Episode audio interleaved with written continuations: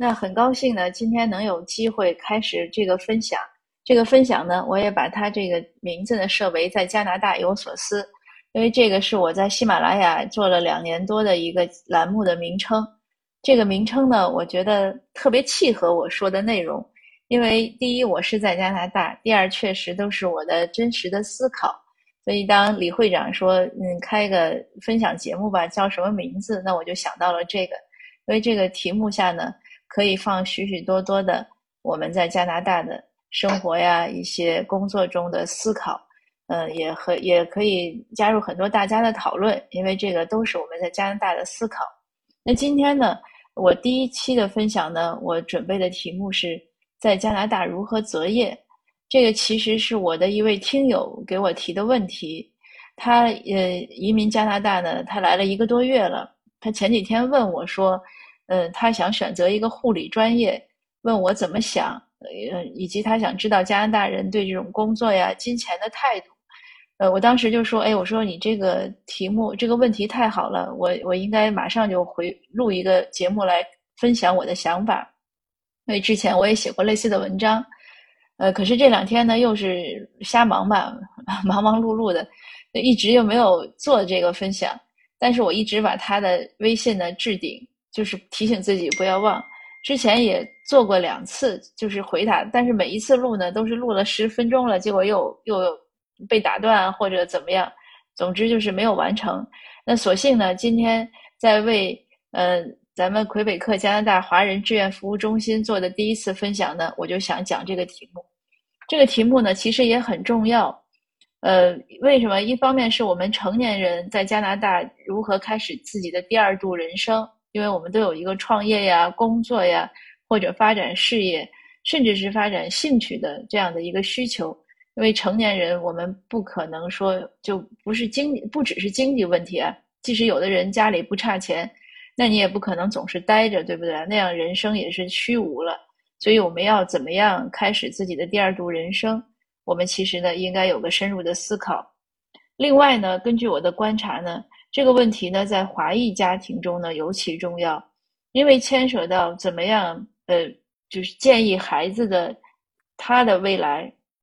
我用“建议”这个词呢，其实可能用的都有点轻，因为有些华人家长呢，呃，对孩子的未来呢，远不止建议了，都是一个非常隆重的一个慎重的规划和比较 严格的指导。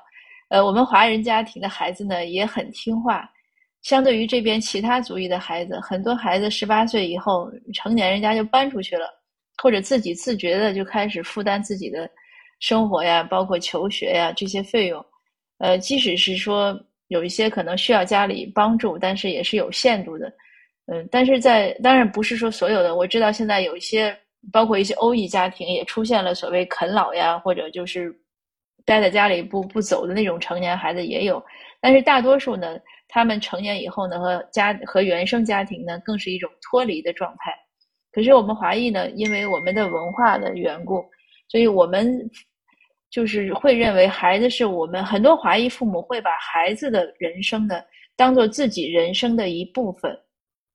就是我们很多华人的观念认为，我们生活，我们的活着就是为了下一代，至少这是很大的一个生命和生活的动力。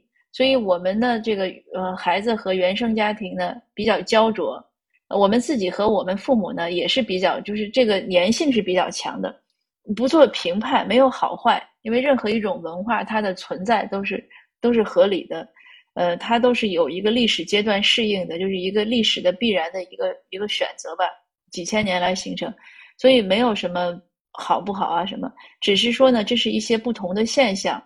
呃，或者更客观的说呢，其实总是各有利弊，因为天底下的事情都是这样，没有绝对的好坏，呃，只有就是利和弊，而且只有还是一时一事的，可能这个时候是利，也许过过一会儿可能就是弊了，就所谓塞翁失马。但是呢，我也是想做一些呃分享，为什么呢？因为毕竟在加拿大呢，不同于中国。它在加拿大呢，它的文化呀、社会的一些观念是和中国迥然不同的。这个如果说远一点呢，也是我最近反复要说的一个观点。呃，我们有一些呃华裔朋友呢，认为加拿大没有主流文化或者没有主流社会，呃，它有没有呢？这个也不争论吧。嗯，因为我觉得有和没有都是一种客观存在。你认为它有，它可能就有；你认为它没有，它可能就没有。当然也反之亦然，就是你认为它有，它可能没有；或者你 认为它没有，它可能有。那大家说了说，那你这样说来说去有什么意义啊？那他这个都话都让你说尽了，嗯。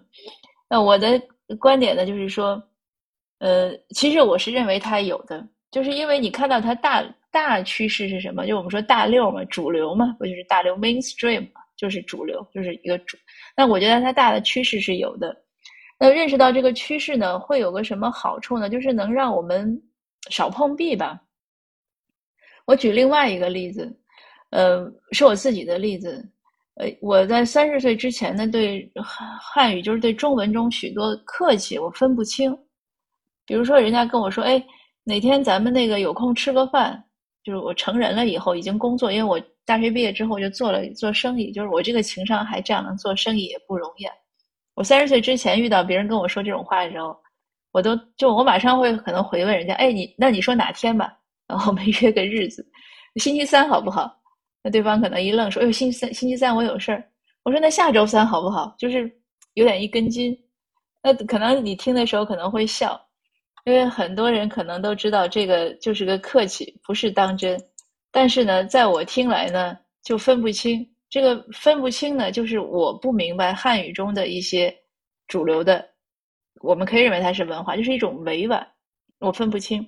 其实到现在有时候我也分不清，所以跟您说，您要是。不想请我吃饭，就别跟我瞎客气啊！我特别容易当真。但是我如果说想请人吃饭，我说的都是真心话。哎，我说咱喝个咖啡，或者咱吃个饭，我都是真心邀请。那也可能对方会认为我就是个客气，可是我还是会，人家说哎有空那咱约，我那我就会追着约。哎，这周五你有空吗？哎，你下周五有空吗？这个故事呢，当然说的有点冗长，但是这个就反映出什么？就是如果我们对一些大家。司空见惯的或者习以为常的一些观念呀、一些现象，我们总是认识不到，或者总是拗着来，那就总是会像我这样，就别人觉得有时候在这个方面，哎，这个人怎么这么奇怪呀？就有时候还闹一些笑话。当然这不是个大问题，但是有些事情如果是个大问题，那可能这个呃，大概这个反弹性就不是像吃饭这样了。所以我就说，我们其实要在一个一个地方呀，一个。一个新的国家呀，一个社会，还是要尽量多的知道他的一些约定俗成的一些想法或者习惯。就很多人都讲说，哎，在加拿大有两点不问人家，一个是收入，呃，一个是年龄。呃，其实还有很多不问的，包括宗教呀、政党呀，你投票投给谁了，或者怎么怎么样，这些呢都是很多。而且大家也可能注意到，很多时候呢，不应该给人家提那些宝贵建议，比如说，哎呦。你怎么穿这衣服？这颜色你穿着不好看呀。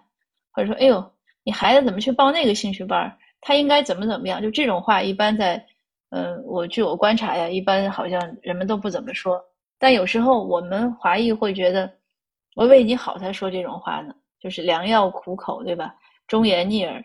但是在这边呢，好像不流行这个。那总而言之呢，就是入乡随俗嘛，我们要尽量知道他的一些，呃，观念呀，或者一些这样。呃，文化呀，可能对我们自己的能在这顺利的扎根更有好处。呃，当然了，像我像我这样，就是总是有的时候也不买账。比如说，我也知道人家有时候客气，哎，吃个饭呀，或者或者我说吃个饭，人家拒绝。有的时候其实我也知道是个客气，不过还是习惯性的 会去跟进。嗯，那好，说回到我们这个今天的主题。那我那个听友呢就问我说：“第一呢，他就是想问一下，就是加拿大对工作的评判，对工作的评判呢，在我看来，这其实应该说加拿大的阶层问题。因为工作评判嘛，它无非是说这工作好不好，工作好不好呢？一个是收入，那一个是说本身这事儿累不累啊，或者性价比啊，呃，或者还有一个，嗯，我想就是应该这个阶层问题、地位问题。那在加拿大呢，我自己的感受呢。”是没有特别明显的阶层，但是它有圈层。阶层是什么？就是我刚才说的这个地位，它是有个高低贵贱。在加拿大呢，我自己的感受呢，就是所有的劳动者呢，确实都是平等的，没有高低贵贱。嗯，他就是送餐员、送快递的邮递员或者园丁，或者嗯，就像现在我们说卡车司机，就或者你能想到的任何，嗯，可能也许是农场工作人员，就任何这样的劳动者，不论他收入怎么样，就是他做的可能都是最基层的。可能我们都见不到他，就不知道他在做什么。我们只是在享受他们的服务成果。嗯，但是这样的人呢，在社会中呢，我认为呢，没有人会去轻看他们，没有人会说：“哎，你一个嗯，或者说你一个呃餐厅服务员，我就可以对你呼来喝去。”不是这样。呃，恰恰相反呢，我看到的更多的是，在这个餐厅服务员啊什么。他有他的权威性，你在我餐厅别撒野。你如果对我不客气，那我可以不提供对你的服务。这个可能和原来在，呃，我们在中国国内的时候不太一样。因为我自己原来做生意也开过店，呃，我也被顾客骂过。嗯，当然在我看来是顾客不对了，顾客说话非常的不客气、不礼貌。我说，请你说话礼貌一点。呃，他就更生气了。他说：“你一个卖货的，我都称呼你小姐了，你还要我怎么礼貌？”然后就开始说《三字经》。那当他说《三字经》的时候，我确实就愤怒了。尤其年轻的时候，一般顾客说一些难听的话什么，我都可以忍受。但是只要跟我说《三字经》，我马上就暴怒。所以我当时可能就就想拿起电话去砸他，但是电话被电话线拉着，也没有砸成。那这顾客呢也很也很生气，他就去我们市场办公室投诉我。那一会儿，市场的这个管理人员就怒气冲冲的过来，嗯，其实他对我也没什么办法，他可能就想过来骂我一顿。管理人员，但是我呢，当时也很生气，我说他，我说这个顾客他骂的不是我一个人，他骂的是我一个卖货的。我说这一市场都是卖货的，呃，为什么你对一个卖货的就不能好好说话？这个当然就是我不能接受的。可是这种现象，我相信我们以前大概都见过很多，在加拿大呢，我认为可能大家也应该有感受，这种现象呢。反正我是没有见过十年了，而且我认为应该是极其罕见的。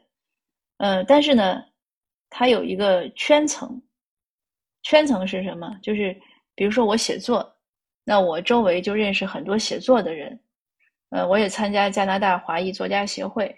有一次呢，我们华嘉华作协呢在温哥华那个富大餐厅做七年这样的，就像一个团拜会一样，大家吃吃喝喝做游戏。那当然都是 A A 制了，每个人都买票。那做游戏的时候，我们会长就讲，他说：“我突然觉得，就是我有个发现，现在大温地区中文水平最高的人可能都在这个屋子里。当然，他这样讲呢，也应该有点夸张，但是也没有太大的错。嗯，因为你想这个写作，因为像我这样的，我们做些像我这样打酱油写作的呢，有一些，但也有不少是真的是名至实归的一些老作家，很有名的。”呃，你上网一查，都就是耳熟能详的。还有一些中青年作家呢，名气可能没有那么大，但是也很勤奋，笔耕不缀。所以你说他是大温地区，那就是大温地地区其实写作的人，他也是个圈子，他是个圈层。那阶层呢，就是我就说，因为因为但圈层呢，他就没有这个社会地位这样一分了。我们圈层里，我们其实写作的人里面呢，有人是做生意的，呃，有人当然一直是作家，也有人可能就是普通上班的，做程序的。那也有人我知道是是做装修，还有人刚来的时候是做家政的，就是做什么也有，当然也有律师，就做什么的都有。那像我这样就是坐坐在家里的也也有一些，还有大学教授，所以它没有差别，这就是个圈层的概念。那刚才我们有讲，就是既然加拿大呢，就我讲一个工作的，那你除了考虑他的社会地位，对社会地位还有一个补充是什么？就是其实是有没有特权吧。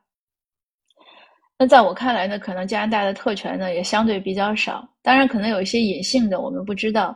但是通常我们看到的，呃，那你市长啊、省长啊，你做什么事呢，也要去，如果要排队，也要去排，没有什么优特别优优优惠的。比如说你是市长，你去看病就不用排队吗？也没有。呃，而且我看到很多时候官员过来，嗯，大家该干嘛干嘛，没有什么特别。好像额外尊重的表示，要站起来啊，要敬礼啊，要让座啊，也都没有。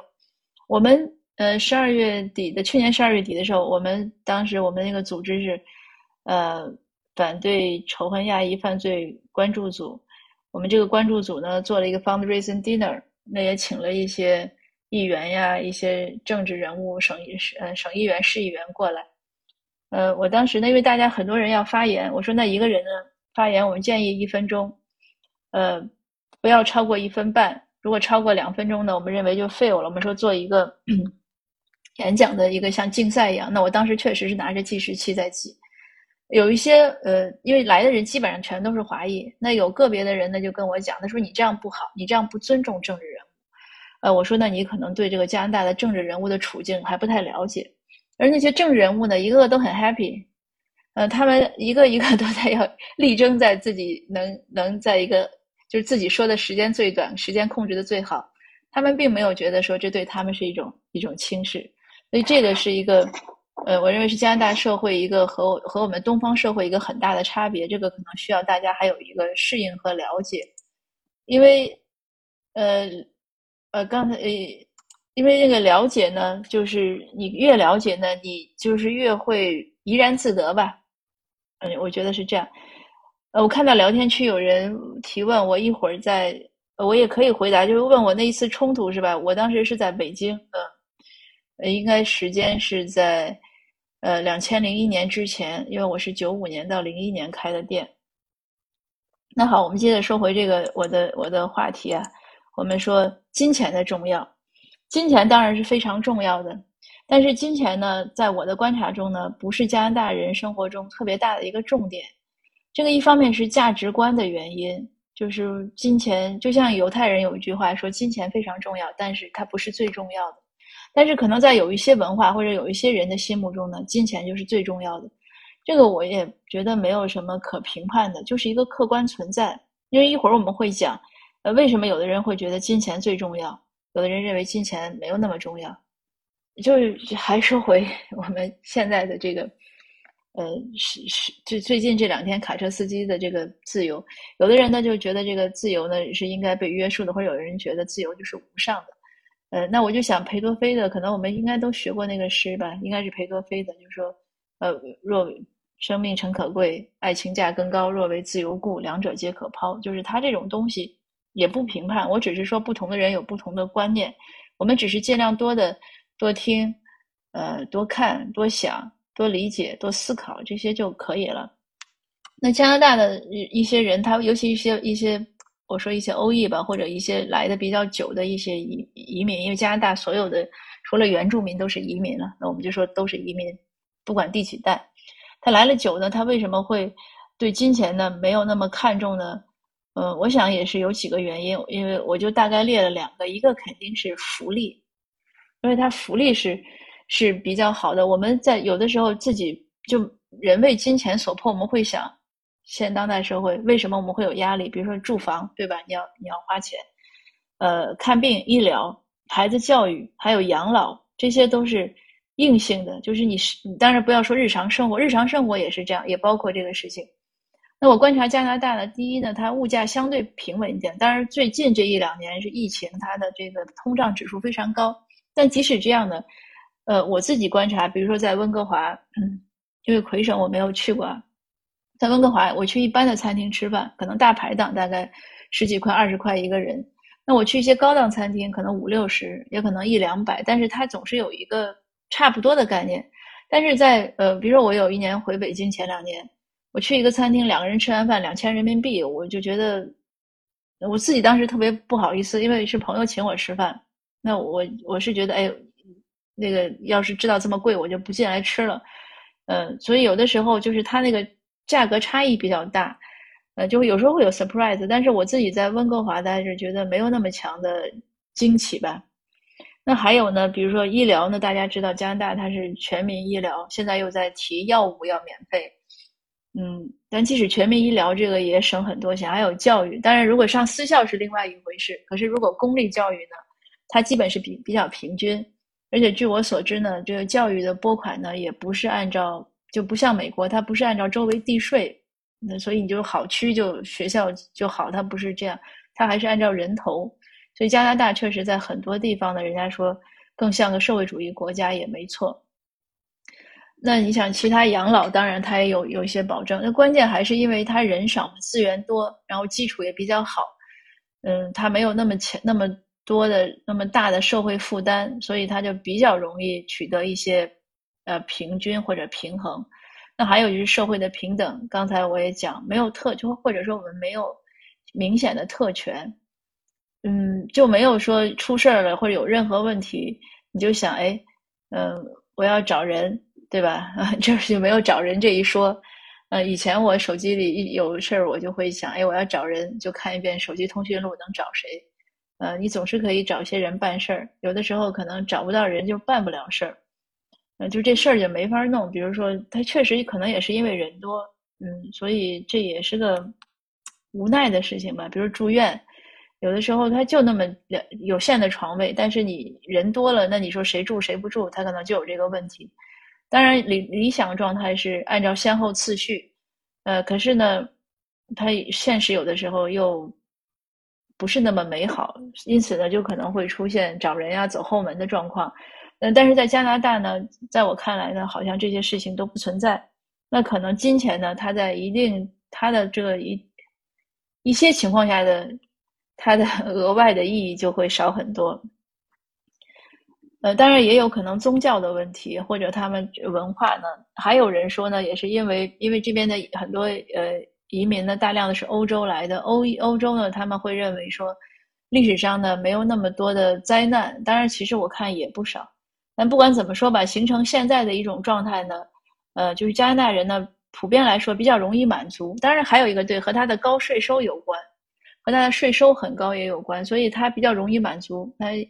我刚来的时候，我有一位同学住在我们这边，他比我早来十年。我刚来的时候就想找工作啊什么，他说：“你急什么呀？你刚来，你好好享受一下生活。你忙了那么多年了。”我说：“我想找工作啊，熟悉这个社会啊，当然也希望有收入啊。”嗯，他说：“哎呀，他说加拿大人太忙了，没有时间工作。”所以他说的呢，我当时觉得挺好玩的。可是后来我发现他说的也差不多是这样，所以这也是加拿大一种。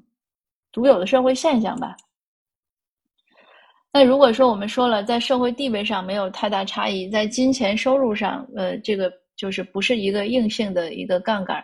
那工作，嗯，择选择工作的一个指标究竟是什么呢？那我就想，我们可以把它放大一点，嗯，把这个我们的眼光放宽一点，站的高度站高一点，看得远一点，是什么呢？就想想你的人生目的。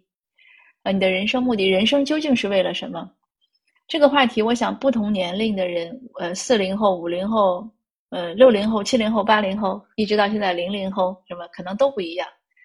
呃，我以前也没有觉得，以前可能还有很多是觉得，呃，要奋斗啊，要怎么样？但是又在想，为什么要奋斗？那这些年来呢？呃，我认为我想的清楚的是，我想人生的目的呢，呃。无论是从远古还是到现在，其实人生的目的呢，都是为了幸福。你就是问一个，比如说我可能想象，我们问一个山顶洞人，你为什么要要活着？他当然首先是活着，但是他做很多事情呢，他还是希望快乐幸福，所以他可能才会去呃吃这个果子，不吃那个果子，因为这个果子可能好吃一点啊。当然这是在他能填饱肚子的情况下，所以我们就可以把我们各种的呃人生的过程，各种的。呃，奋斗呀，辛苦啊，挣扎啊，都可以归纳为它目的是什么呢？就是为了幸福。那你如果明白了这个终极目标的话，那在做选择的时候可能就会更容易。就是怎么让你能幸福？嗯，那我想呢，如果你做一个事情完全没有兴趣的话，你可能做这个事情呢，整个过程就不会那么快乐。他这个事情不快乐呢，你就不会幸福。所以无论我自己呢，还是我给周围的人提建议，还是我给我小孩，我小孩问我，我说就是你想做什么，你要明白，或者你想成为什么样的人。那回到我们听友的那个最初他的问题呢，他想做护理，我觉得很好。嗯，那我想他问我的潜台词呢，可能也是因为是不是认为护理呢是个低贱的职业？那不是的，在这儿呢，护理呢，嗯，不仅很好，而且。我有另外一个同学呢，在安省做护士。他跟我讲，因为他原来在国内是医生，过来之后呢，他改行做护士。一方面也可能是因为 update 到医生呢需要很多年。另外呢，他就是说，他觉得他自己是个很有爱心的人。他说，能做护士的人都是有大爱心的人，否则呢，不会耗在这个行业里，都这个行业很累的。那我觉得，如果一个人你喜欢照顾别人，呃，那做护理呢是个很好的事情，就是兴趣所在。从兴趣出发呢，你会觉得这个事越做越有意思。比如说像我，我以前也经常讲，在我的分享中，我第一呢对数学不感兴趣，所以你让我做会计这个事情，不论给我多少钱，我都觉得是个挺累脑子的事情。第二，我对做饭不感兴趣，对烹饪。所以你让我去做厨师，那我想十有八九我这个菜都是黑暗料理，因为他不感兴趣，他就不会琢磨，他就没有耐心，这个是是个常识。那如果在各种条件都差不多的情况下呢？呃，我们无论是怎么做选择，就是给自己还是给他人做选择的这个建议呢？那还是以兴趣出发为比较好，我认为。那说到，我想说的最后一个一个话题呢？就是幸福的标准，我们刚才讲了，说都要幸福。那幸福的标准是什么呢？这个也是因人而异，而且因时而异的。呃，我用了马斯洛的这个五层心理需求，因为这个需心理需求，尽管有人说，目前在心理学的学术研究中呢，这个观点已经不是那么时兴了，可能还过时了。但是在我的现实生实践中呢，我每当拿它用来比照自己或者比照他人的时候呢，我觉得这个还是。呃，比较，呃呃，比较清晰明确的，或者说比较容易，就比较比较准确的吧。大家可能都知道这个，也能看到图上。那第一层呢，就是生理需求，呃，你要吃饭呀，要睡觉呀，或者有一些性行为啊，它就基本的，呃，它要一个一个活着嘛，我们都是生物嘛，我们要基本有一个活着的需求。那第二呢，就开始有了安全。那我们希望人身安全，呃，健康保障，财产也有安全，然后道德啊，这种家庭啊，就是各种的一个安全。第三个呢，他说的是归属需求，呃，也有人呢把它，呃，我看到也有其他的翻译呢，是变成社交的需求，就是我们人都不是一个，呃，lonely planet，我们都是要需要社交的，因为人作为生物来说，它是个群体动物，因为人还属于这个。灵长目嘛，灵长目都是群体的，所以它有社交的，无论你是朋友啊、爱情啊，还是其他的。那接下来呢，就是尊重需求，自我的尊重，以及呃对他人的尊重，还有被他人尊重。呃，就我的观察呢，我们目前呢，很多人呢，呃，没有生没有生计之余之后呢，呃，基本上都会停在第三、第四层，就社交。嗯，他要出去玩儿他要和人交往。如果自己一个人呢，就所以有人说加拿大就是好山好水好寂寞，没有以前的那个圈子嘛，打麻将呀，呃，聊天呀，吃饭喝酒都没有人，他觉得这就是缺乏社交需需求。那尊重需求呢？我们其实在很多社团活动中容易见到，比如大家可能有的人照相都喜欢站在中间，呃，排名都都要求排在前面，呃，就像我们去年做那个，嗯，十二月做那个 fundraising dinner 的时候呢。因为很多协会都参加了，然后还还有很多机构，呃，大家买桌嘛，一桌一桌卖了，然后就一桌十个人，大家在邀请自己的客人。那我确实遇到过有有有一个协会就跟我讲，他说你必须把我的名字放在，呃，中华会馆后面。嗯，我就很奇怪，我说为什么？对我就不能理解。当然，其实我可以理解，只是我不能接受。嗯，但其实也应该可以，可以 就是可以明白吧？就可能是我们有很多。嗯，也是一个我们传统文化中的一个特点。嗯，这个排名有的人是很在意的。嗯，这个我想呢，在心理需求上呢，可以把它归结为尊重的需求。那我们有一个，其实要一个不断的突破，就是我我觉得最好呢，我们能把它上升到自我实现。自我实现是什么呢？就是自己对自己的。对自己能力的潜能的开发呀，对自己真正的尊重啊，然后希望自己成为更好的自己啊，呃，同时呢，其实也是对这个社会的奉献，呃，希望自己能为他人呢带来更多的有益的美好的事物，呃，提供更多的服务，能改变这个社会或者能改变社区。那很多志愿者呢，我认为其实可能心理需求都到了这一步，否则很难那么辛苦的全职去做志愿，有的还很多人。因为志愿者搭的肯定是自己的时间，那还有的人呢，就搭很多自己的金钱，这个是很不容易的。如果没有一个高阶的心理需求的支持呢，那我觉得很难一直做下去。那加拿大呢，也是一个志愿者的社会，在加拿大呢，你做志愿者呢，呃，会受到很多人的尊重，而不是会被嘲笑说你好傻，不会的。嗯，而且我听说呢，有很多一些公司啊，什么他在。呃，录用人的时候，他会看你的简历，他会看你是不是有志愿服务啊，或者参与的是什么组织啊，嗯，这些都是一些呃潜在的一些指标吧。那学校，嗯，像高校，我们说大学录取学生的时候呢，当然就更会看志愿的志愿者的服务，不仅是时间，还有呃你你做什么了，就是性质。所以像我们去年那个举举举办的像反歧视的活动呀，还有。呃，促进加拿大公民投票，嗯，然后这个呢，呃，也是很偶然机会，一个升学顾问跟我讲，他说，哎，他说你这你们这个活动的这个志愿时间对孩子来说呢，他申请大学的时候含金量都很高，哎，我还挺奇怪，我说我以为就是按小时计算，他说不是的，他说招生官也会看，嗯，比如说你你是干嘛去了，你这个时间，如果你自己那些小孩，如果你再能组织一个这样的。相对的社会性的公益活动呢，那这个含金量就更高了。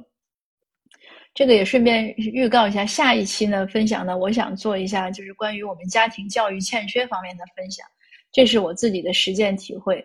呃，因为我自己有一些改变之后呢，呃，我小孩呢变化很大，而且就是因为小孩现在十一年级，他升学呢，我们找了升学升学顾问，升学顾问那边的一些肯定呢，也给了我一些启发。就像刚才我有讲的这些，那我们下星期再做。那这星期呢，就是说回到我现在说的，所以我就说，我们刚才说，嗯，你择业的标准是什么？为了让自己幸福。那你幸福的标准是什么？就是你想过什么样的生活？如果我们现在经济确实很紧张，还是满足于还是要第一级、第二级的需求，我要温饱，那我肯定是要找什么工作，我赚钱最多、最多来钱最快。对吧？当然合法的了啊。那哪怕累一点，我也要干。那必须啊，因为我缺钱呀。那可能现在呢，我钱有了，呃，我有一些呃需要安全的需求，那可能我就会考虑，比如说像精神健康，那可能有些特别损毁健康的事儿，我可能就不做了。虽然赚钱多，但是太累了，呃，我就犯不着了，对吧？当然后面这个归属就是，呃，社交的需求啊，尊重的需求啊，这个可能就更多的是在。社会生活中，在工作中肯定也会有，嗯，但是如果比如说像我刚才讲那位听友讲说他想去做社呃做护工，那我觉得就蛮好。如果你把它扩大到提个提升到第五层，就是一个对社会奉献、服务他人，同时是自己的兴趣，而且我想相信在做护理的过程中呢，自己又会有很多的提升，因为会和很多人打交道，是一个一线工作，就是。那你肯定和不同的人打交道，会体会到不同的心理啊、思想状态呀、文化差异啊，包括语言的挑战这些等等，这些都蛮好。有时候我想，出租车司机也是这样，他每天都可以听到不同的人生故事，看到不同的人，这个世相百态也很有趣。当然，这个还是说谁来看，对吧？就是有的人可能不喜欢这样，就喜欢安静，那你就选一个安静的工作。那总而言之呢，这就是我对。嗯，加拿大社会的一些粗浅的认识吧，呃，也是我认为，呃，一些择业的标准。那也因此说回我自己呢，我来了十年，呃，刚开始呢，也是我刚开始是在写论文啊，呃，做写作，也做了一点点商务工作。但在这些整个的过程之后呢，我最后还是找到了自己的兴趣点吧，就是写作。那我就开始就是职业，其实不能叫职业写作，只能叫专职写作。因为我写的并不多，而且，呃，我写作的收入也不足以赖以赖以养家，呃，赖以谋生吧。但是也还好一点。那再后来呢，呃，一点点的进入到社区活动、社区工作。那从去年开始，基本上我就很大的精力在做全职的社区的义工。呃，虽然很累，但是就像我刚才讲。也会因为自己会觉得这件事情非常有意义，所以做起来呢，就是痛并快乐着，就觉得，哎，挺是挺累，但是还蛮有趣，那或者说应该做。那在一个信念的坚支持下呢，你就能做下来。那可能在其他人看来，这种事情做的很无聊，很浪费时间。所以这就是每个人的，我们的心理需求不同，或者我们的人生的目标不同，或者我们对自己，就其实就是对自己人生的使命，就使命感不同，那可能就就因此就给自己的设计就不同。就人生，我经常跟很多人讲，就人生你其实好坏什么什么，没有什么客观的标准，这件事情完全是一个主观的感受。就当你觉得心理平衡的时候，再就是在别人看来再不好，你也会觉得好。当你心里不平衡的时候，在别人看来觉得你就是在天上人间，你也就会觉得不好。就是这个一定是在自己的感受，所以我们更多的就是一种心理的一种建制吧，或者一种平衡的寻找。而这个平衡平衡呢，也不是说完全的像嗯自我麻木呀这样的一种平衡，而是说你找到了你想要的，然后你也找到了这个，就首先你明白什么是你想要的。然后你再去找一个适当的途径去实现，这样就比较容易平衡。那最后呢，我想说的就是，其实说了这么多，呃，最简单的就是做做好自己，我们做最好的自己。但是我们如果能把自己做好了，能做尽量的做最好的自己，可能很多困境啊、很多矛盾啊都不存在了，然后选择起来就更容易，而且最后这个结果呢，我相信会呃更好。那我今天这个分享部分呢，就到这儿。大家如果有什么问题呢，欢迎我们一起来讨论。谢谢。